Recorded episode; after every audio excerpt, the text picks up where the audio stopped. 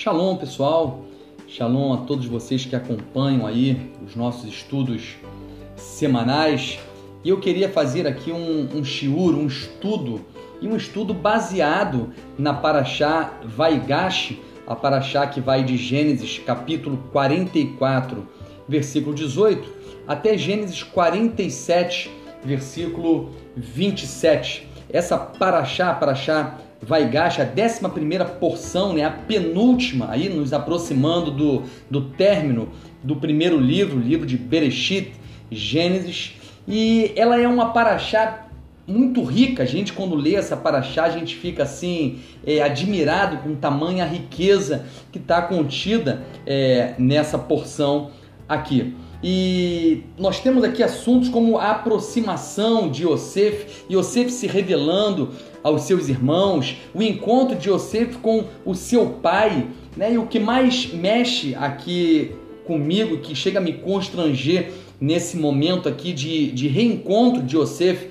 com os seus irmãos, e com seu pai, é a forma que ele trata os seus irmãos com tamanha benevolência e reconhecendo que na verdade tudo aquilo que aconteceu, tudo que ele viveu, na verdade era plano do eterno para uma salvação, para algo maior que estava à frente. Então isso tudo é muito é muito rico é, e revelador para nossa vida.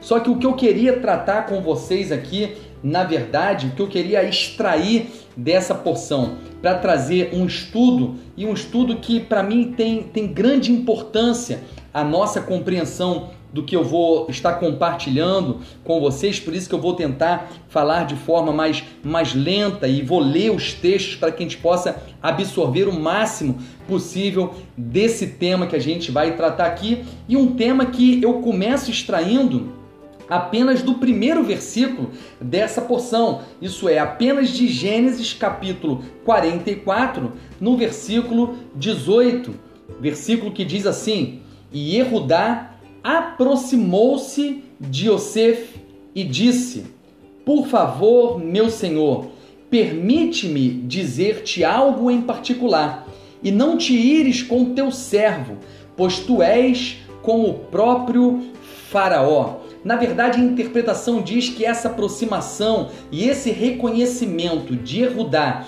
é, em relação a Yosef, como se Erudá estivesse dando um tratamento a Yosef de submissão, uma vez que ele era o vice-rei, um reconhecimento da, da soberania de Yosef naquele momento ali diante de Yehudá. E ao vermos nesse, nesse texto aqui, Yehudá se aproximando de Yosef e esse reconhecimento dele como rei, isso chama muito a nossa atenção é, que nós que vemos de uma forma clara na Torá, quando nós estudamos a vida de Yosef, a gente vê que na verdade Yosef está representando através da sua vida a própria figura de Yeshua, o Machia. Ele é uma pré-figura do Machia. E sabemos também que Yehudá, ele simboliza, ele representa o próprio povo judeu. E isso por si só já fala de forma é, maravilhosa com a gente, já traz algo que tem uma essência profética muito grande. Essa paraxá, ela tem um, uma, uma ênfase profética muito grande. Jacó abençoando é, os seus filhos, falando acerca do fim, né? revelando o fim aos seus filhos através das próprias bênçãos ali proferidas. Isso é tratado na literatura judaica, esse, essa revelação do futuro que chega da parte do eterno a Yaakov. E, e nesse caso aqui, especificamente, essa paraxá, ela estaria relatando então não apenas o fato que foi o que ocorreu aqui por si só na história de Yosef, mas ela também trata algo é, que está para acontecer. E essa aproximação e esse reconhecimento de Erudá em, em relação a Yosef revela exatamente isso. Revela a aproximação e reconhecimento de Yeshua, o rei Machia, pelos próprios judeus, por aqueles que hoje se encontram numa situação de, de cegueira produzida pelo próprio Eterno.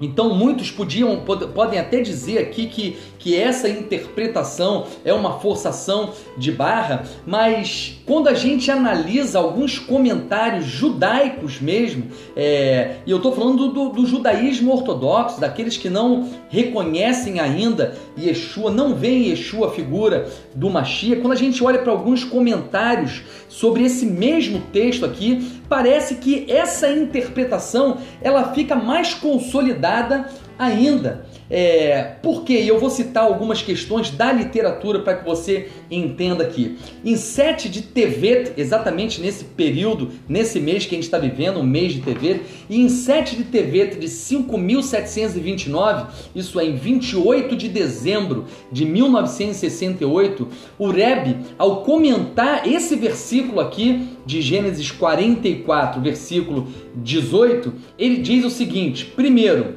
ele diz que essa aproximação entre Erudá e Yosef trata sobre como servir a Hashem. Então ele fala que essa aproximação está retratando a forma pelo qual nós devemos servir a Hashem. A aproximação de Erudá com Yosef, que o Rebbe fala isso. Depois ele cita o Zoa e ele diz que, que essa aproximação trata-se da aproximação, e ele diz da Geulá para a Tefilá. E aí ele segue explicando o que é Geulá e o que é Tefilá. Você que, que não tem muita familiaridade com, com o hebraico, Geulá é redenção. E Tefilá é aquele momento de, de oração, de se sujeitar ao eterno, é, de se esvaziar é, no sentido de, de, de se submeter, de se autoanular para o eterno. Então, esse é o sentido de Geulá e Tefilá. E diz ele então aqui, o Rebbe no comentário, diz, citando Zoa, que na verdade essa aproximação aqui é, de Erudá se aproximando de Yosef, na verdade trata da aproximação entre a Geulá e a Tefilá. E aí ele começa então explicando e diz o seguinte: a relação entre Yosef e o conceito de Geulá. E ele vai falar então que, na verdade, Geulá, redenção, está relacionado à pessoa, à figura de Yosef, que nós sabemos que é pré-figura de Yeshua ou Mashiach. Então ele já com, começa é, relacionando, na verdade, a, a, redenção com a pessoa de Yeshua, o Mashiach. E diz, ele diz o seguinte: Geulá é a redenção, salvação. Diz ainda, Yosef está relacionado ao conceito de Geulah, pois ele é chamado de Tzadik Elion, Tzadik de nível superior. Gente, eles chegam na interpretação a dizer que Yosef não só representa a redenção, a salvação, o Salvador, como também um justo de nível superior. Ele como sendo o justo. Gente, isso é característica clara do de Yeshua, o Mashiach. E o Rebbe continua dizendo o seguinte: pois manteve-se fiel a Hashem, dizendo que Yosef se manteve fiel a Hashem e as diretrizes da Torá, mesmo no Egito. Ele vai falar mesmo quando estava na casa de Potifar, quando foi tentado, mesmo quando estava servindo ao faraó, isso é, quando ele estava no Egito, mesmo quando ele estava nesse mundo, ele se manteve fiel a Hashem e fiel às diretrizes da Torá. Essa é a figura clara de Yeshua ou Mashiach, num comentário do Rebbe, no comentário de um judeu, para que você veja como que, que esse entendimento de que Yosef aqui revela a própria figura do Mashiach é clara. Diz ainda o Rebbe nesse comentário, nesse discurso dele, dessa porção. Ele diz que Yosef também é chamado de Goel. E aí ele diz o que, que é Goel. Ele diz que Goel é o que traz a Geulá, o que traz a redenção, gente. Ele, ele continua, o que traz a Geulá o Salvador ou aquele que redime, que resgata. Gente, vocês querem mais revelação do que essa que está contida aqui?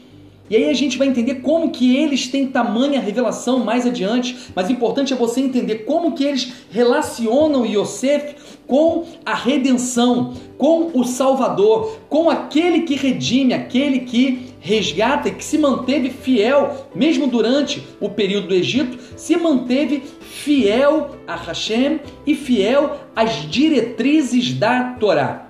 Por outro lado, diz o Rebbe, Tefilá, e ele, ele, explicou então o que é Geulah, porque ele vai falar que na verdade Geulah é Yosef, e ele vai falar que a Tefilá é Yehudá, para que você entenda que aproximação é essa. Então ele já falou o que é a Geulah, relacionou a Geulah com a redenção, com, com aquele que redime, aquele que salva, e essa é a figura de Yeshua, o Machia, e agora ele vai falar o que é Tefilá. E ele diz então que a Tefilá está relacionada com Yehudá, pois o nome Yehudá origina-se de Rodaiá, que em hebraico significa agradecimento e reconhecimento. Então está falando que Yehudá é aquele que vai reconhecer, reconhecer o, o Mashiach, reconhecer Yosef, reconhecer, é, é, é, um reconhecimento, um se prostrar diante daquele, reconhecer Yosef como rei, reconhecer Yeshua como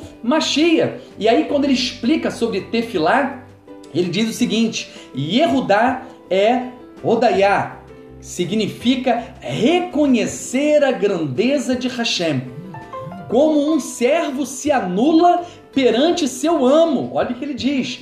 Isso é o conceito de Yehudá. Diz ele ainda. Isto indica que no final Yehudá, olha só, o povo judeu, Yehudá como povo judeu, reconhecendo Yosef como Machia, reconhecendo Yosef como rei e reconhecendo então Yeshua como Machia, né? corrigindo aqui. Diz que no final Yehudá, o povo judeu, irá chegar e ele diz assim, de baixo para cima, porque na verdade haverá uma elevação de compreensão, é, é a revelação chegando a eles, é a conexão com, com o céu. Então ele vai chegar de baixo para cima ao nível de Yosef. Isso é, ele se aproximará e se unirá a ele, a Yosef, a redenção, ao Salvador, àquele que redime, que resgata, a Yeshua, o Machia. Então, gente, é tremendo a gente analisar a interpretação judaica dentro dessa compreensão que nós temos que Yeshua é o Machia e vemos como eles interpretam os textos, o texto de forma clara e forma essa que acaba consolidando a nós, o nosso entendimento, a nossa interpretação. Então, segundo o que eu estou falando aqui, é, primeiramente, eu estou dizendo o seguinte: que Erudá aqui se aproximando de Yosef, na verdade representa o povo judeu, aqueles que estão cegos, que ainda não reconhecem Yeshua como sendo o Mashiach, eles se aproximam, ou melhor, eles, eles se aproximam de Yosef, se aproximam do Mashiach, reconhecem ele como rei e se sujeitam a ele, porque ele é, é a própria revelação do pai ali, a posição que o pai o colocou. Então eles estão são unidos, se aproximam no, no sentido de se unir a ele agora também, assim como nós nos unimos a Yeshua ou Mashiach e formamos um corpo com ele. Então, essa gente é é uma aproximação que está por vir ainda. Esse, esse relato e essa interpretação fala de algo que ainda está por vir. Por isso essa paraxá, ela tem uma ênfase muito grande no porvir, no fim dos dias. Mas há uma outra ainda interpretação dentro desse mesmo texto, há uma outra leitura e que nós já podemos ver se concretizando nos dias de hoje é, um outro nível de aproximação e que nós começar, começaremos a ver aqui e vamos fazer algumas leituras, e é isso que eu que eu quero que você preste atenção. Nós vamos ler devagar os textos, talvez fique um pouco mais longo, mas nós vamos ler tamanha importância de nós compreendermos essa aproximação revelada nos dias de hoje. Vimos aqui uma aproximação para o porvir, que é o povo que está cego e que, e que receberá a restauração da visão e se aproximará de Yosef, reconhecerá quem é Yosef e, e a posição dele como rei. E agora nós vamos falar de uma aproximação que é atual. né, que, que nós estamos vivendo hoje. E para isso nós vamos começar a fazer a leitura lá em Efésios, lá em Efésios no capítulo 2, Efésios capítulo 2, do versículo 11 ao 19. Diz assim: Por isso lembrem-se de seu estado anterior, vocês gentios por nascimento, chamados incircuncisão por aqueles que apenas por meio da operação da carne são chamados circuncisão. Naquele tempo não tinham o Messias, estavam alienados da vida nacional de Israel, ou alienados da comunidade de Israel, alienado, separado da comunidade de Israel. Vocês eram estrangeiros às alianças que incorporavam a promessa de Deus. Estavam nesse mundo sem esperança e sem Deus. E aí diz o texto: agora, porém, vocês que estavam longe foram aproximados. Olha a conexão desse texto, gente, com a Paraxá Vaigash, de, que vem da palavra Nagash, aproximação. Esse texto também fala dessa aproximação e diz: vocês estavam longe, foram aproximados por meio, olha só, por meio de quê? Que, que ocorre essa aproximação. E lembra, se estava alienado da, da, da comunidade de Israel, essa aproximação é da comunidade de Israel e diz que nós fomos aproximados por meio do derramamento do sangue do Messias. Logo, não o sangue do Messias, o, o sacrifício do, de Yeshua ou Machia, não foi apenas para produzir salvação, mas para produzir também, com o objetivo também de produzir o que? A aproximação do goim, do gentio, de quem? Da comunidade de Israel. Depois vamos ver exatamente em quem nessa comunidade de Israel, porque ele mesmo é a nossa Shalom.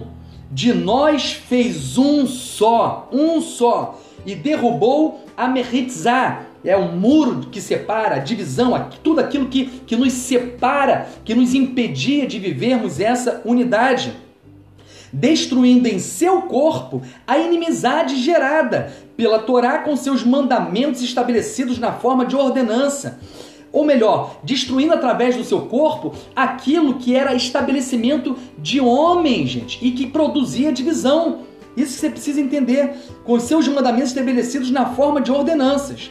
Ele o fez a fim de criar dos dois grupos uma nova humanidade em união consigo mesmo e dessa forma trazer Shalom e reconciliá-la com Deus em um único corpo ao ser executado na estaca como criminoso, matando desse modo essa inimizade em si mesmo. Veja, gente, obra do Machia. Todo aquele que nega a aproximação da comunidade de Israel está negando, está rejeitando também um dos motivos pelo qual ele derramou o seu sangue. Precisamos entender isso. Também ao vir, anunciou as boas novas de Shalom a vocês que estavam longe e de Shalom aos que estavam perto. Notícias de que por seu intermédio todos nós temos acesso em um espírito ao Pai. Portanto, vocês não são mais estrangeiros nem forasteiros, vocês não estão distantes, vocês foram aproximados, e porque foram aproximados, é o que ele está dizendo, vocês agora são participantes. Ele diz lá antes: eram estrangeiros às alianças que incorporavam a promessa. Agora que eu fui aproximado, agora não sou mais estrangeiro nem forasteiro. Eu agora estou, faço parte da aliança e da promessa. E diz o texto ainda, ao contrário, são concidadãos do povo de Deus e membros da família divina. Pela aproximação, aproximação essa que só foi possível através da obra de Yeshua ou Mashiach, aproximação da comunidade de Israel do chamado povo de Deus. Agora somos povo de Deus e porque somos povo de Deus, somos participantes das alianças que incorporam as promessas de Deus. Interessante, gente, que esse texto de Paulo aos Efésios, falando de aproximação e fala de dois povos, né, se tornando um. E interessante é que a nossa Paraxá, Paraxá Vaigash, ela que fala também de aproximação, veja que a palavra aqui é a mesma, e, e, sempre que nós temos palavras, elas são links, né, para conexão. Então a gente tem que estar atento quando as palavras se repetem. Então, assim como esse texto de Paulo aos Efésios fala de aproximação, a nossa paraxá também fala de aproximação. E o interessante é que a Haftará, a Haftará é o texto dos profetas que estão relacionados a Paraxá.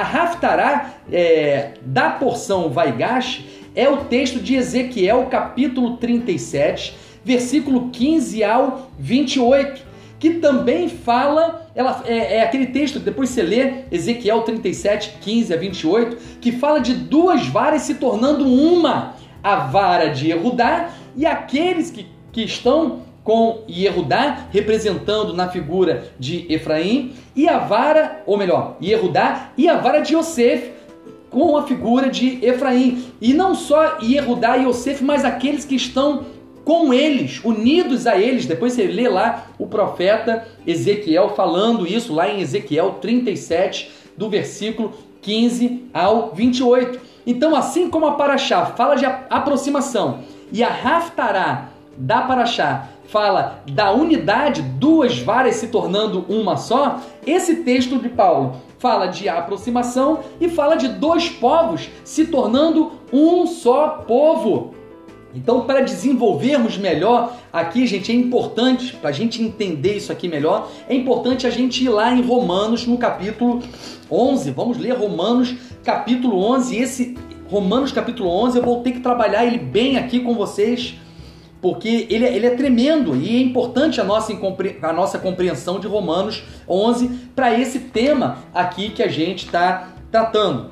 Diz assim Romanos 11: Nesse caso digo, Deus não repudiou o seu povo? E aí Paulo mesmo responde: De jeito nenhum, porque eu mesmo sou filho de Israel. Ele está dizendo: o povo foi repudiado, o povo foi, foi abandonado porque eles não reconheceram Yeshua como Machia, aí Paulo fala de jeito nenhum, porque eu mesmo sou parte desse povo. Eu sou filho de Israel, da semente de Abraão, da tribo de Benjamim. Deus não repudiou o seu povo, ao qual escolheu de antemão. Ou vocês não sabem o que o Tanar diz a respeito de Elialro? Agora Paulo vai citar Elialro para que você compreenda o que aconteceu com esse povo. E ele vai dizer: Ele chamou, clamou a Deus contra Israel. Adonai, eles mataram teus profetas e derrubaram teus altares. Sou o único que ficou e agora querem matar-me também. No entanto, qual foi a resposta de Deus para ele? Olha que coisa linda, gente. O Eterno disse: Mantive para mim mesmo sete mil homens que não se ajoelharam perante Baal. Então, assim como naquele tempo de Elialro, foi poupado um, um, remanescente, foi preservado, é o que está dizendo aqui. E diz o texto: o mesmo acontece na presente era. Isso Paulo falando. Existe o remanescente escolhido pela graça. Ou melhor, não foram todos os de Israel que ficaram cegos natos, é, judeus natos de Israel tiveram a visão e reconheceram Yeshua como Machia. O próprio Eterno produziu esse remanescente, preservou a, a visão a esse remanescente. E Paulo fazia parte desse remanescente. Ele fala: Eu mesmo sou filho de Israel, eu faço parte desse remanescente que foi escolhido pela graça. E ele diz: segue-se que Israel não obteve o objetivo pelo qual se esforçava, os escolhidos, os escolhidos são quem? Esse remanescente, gente. Foi dito lá, escolhido pela graça. Os escolhidos o alcançaram, mas o restante foi endurecido, teve a sua visão turvada, é, é, é, é foi cego pelo próprio Eterno, foi o Eterno que encobriu, está escrito lá: Deus lhes deu um espírito de atordoamento, olhos que não veem, ouvidos que não ouvem, até o dia de hoje. Foi o Eterno que produziu a cegueira nesses aqui, mas preservou um remanescente. E é através desse remanescente que, que as portas se abririam aos goim e aí eles seriam enxertados em quem? No cego? Não, enxertado nesse remanescente. Nesses que reconheciam Yeshua, porque eles iam receber da mesma seiva, da mesma essência daquele que vê. E isso aconteceu com cada um de nós. E aí o texto de Romanos continua, lá no versículo 11. Nesse caso, digo, será que eles tropeçaram, resultando daí uma queda permanente? Será que essa cegueira deles é permanente? E Paulo responde: de maneira nenhuma. Ao contrário, é por meio desse tropeço, dessa cegueira, que a libertação chegou aos gentios para provocar-lhe ciúme. Além disso, se o tropeção deles enriquece o mundo, ou melhor, se aquela cegueira que nós vamos ver que é temporária, que não é permanente, que disse aqui, a queda não é permanente.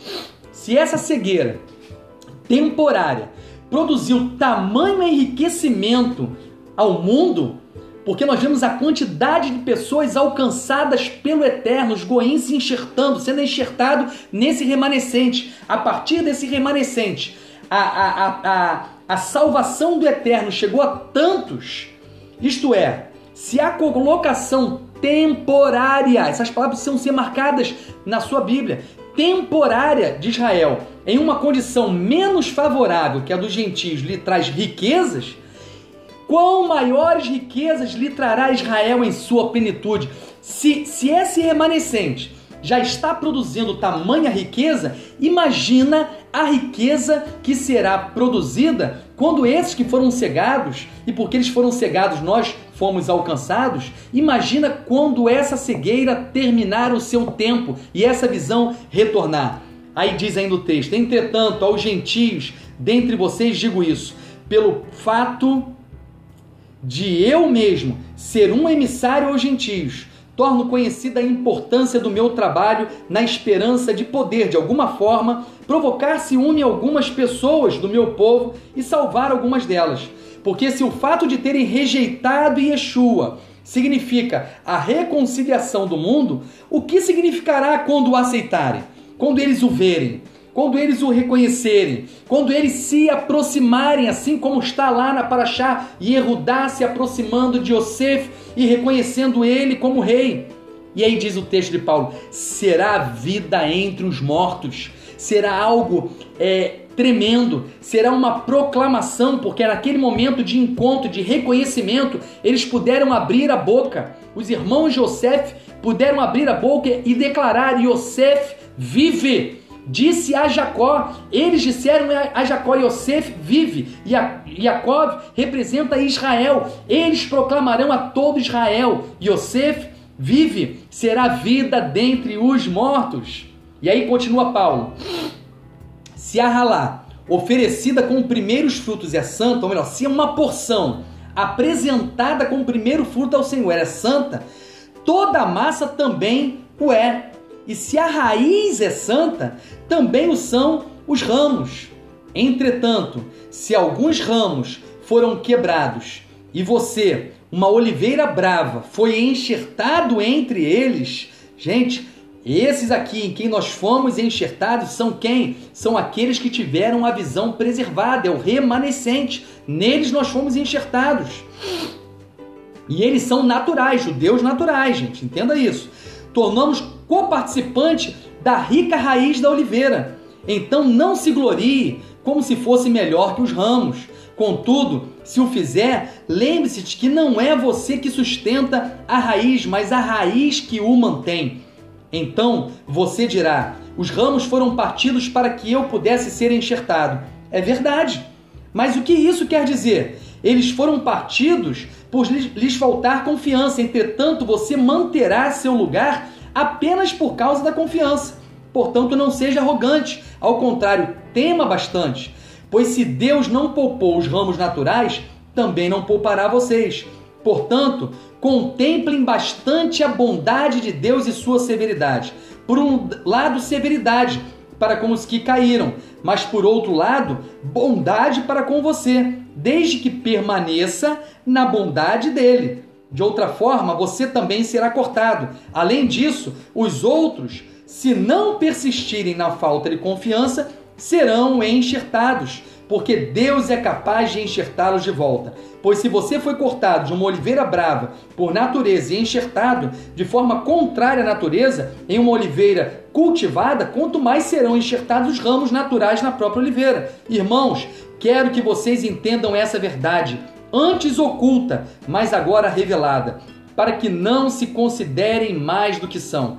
A insensibilidade, em certo grau, sobreveio a Israel, melhor, a insensibilidade que sobreveio a eles não é total, é em certo grau, é parcial, até que o mundo dos gentios alcance a plenitude, e é dessa forma que todo Israel será salvo. Como que Israel será salvo?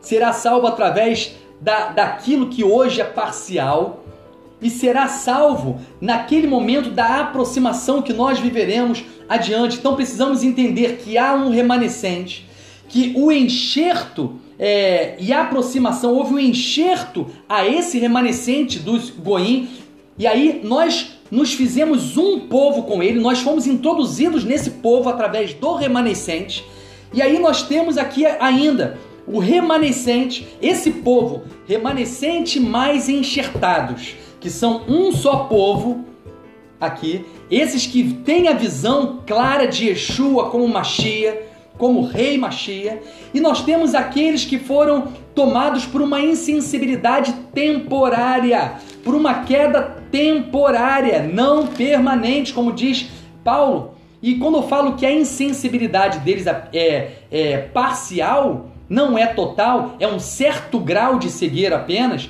eu estou dizendo que eles continuam tendo revelação do eterno. E isso fica claro quando nós lemos a literatura, como nós citamos aqui textos do Rebbe, reconhecendo que Yosef representava a Geulá, a redenção, a salva, o Salvador, representava a redenção aquele que redime. Então nós vemos que quando nós lemos a literatura dele, eles recebem revelação e o pouco que eles veem é uma visão tremenda, porque a eles, diz as escrituras, foram dados os oráculos de Deus.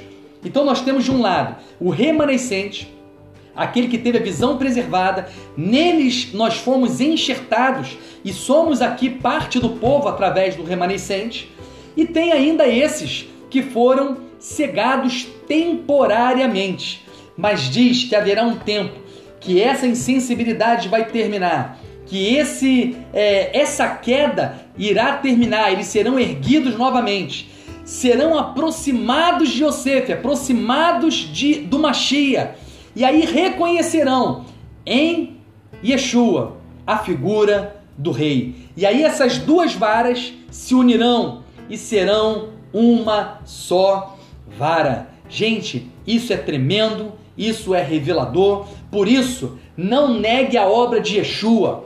Negar a aproximação é negar a obra de Yeshua. Não é o que dizem. Dizem que quando nós nos voltamos para os princípios da Torá, que quando nós nos voltamos para a instrução do Eterno, nós estamos desfazendo a obra de Yeshua, é exatamente o contrário. O não se aproximar da comunidade de Israel, e quando eu falo de comunidade, quando eu falo de povo, eu falo de lei, eu falo de instrução do Eterno, porque isso é que demarca quem é povo, isso demarca quem é Yehudim, é o que? É o ser povo, e ser povo é andar conforme as instruções do seu rei e ter, e Deus nos ter como o seu povo.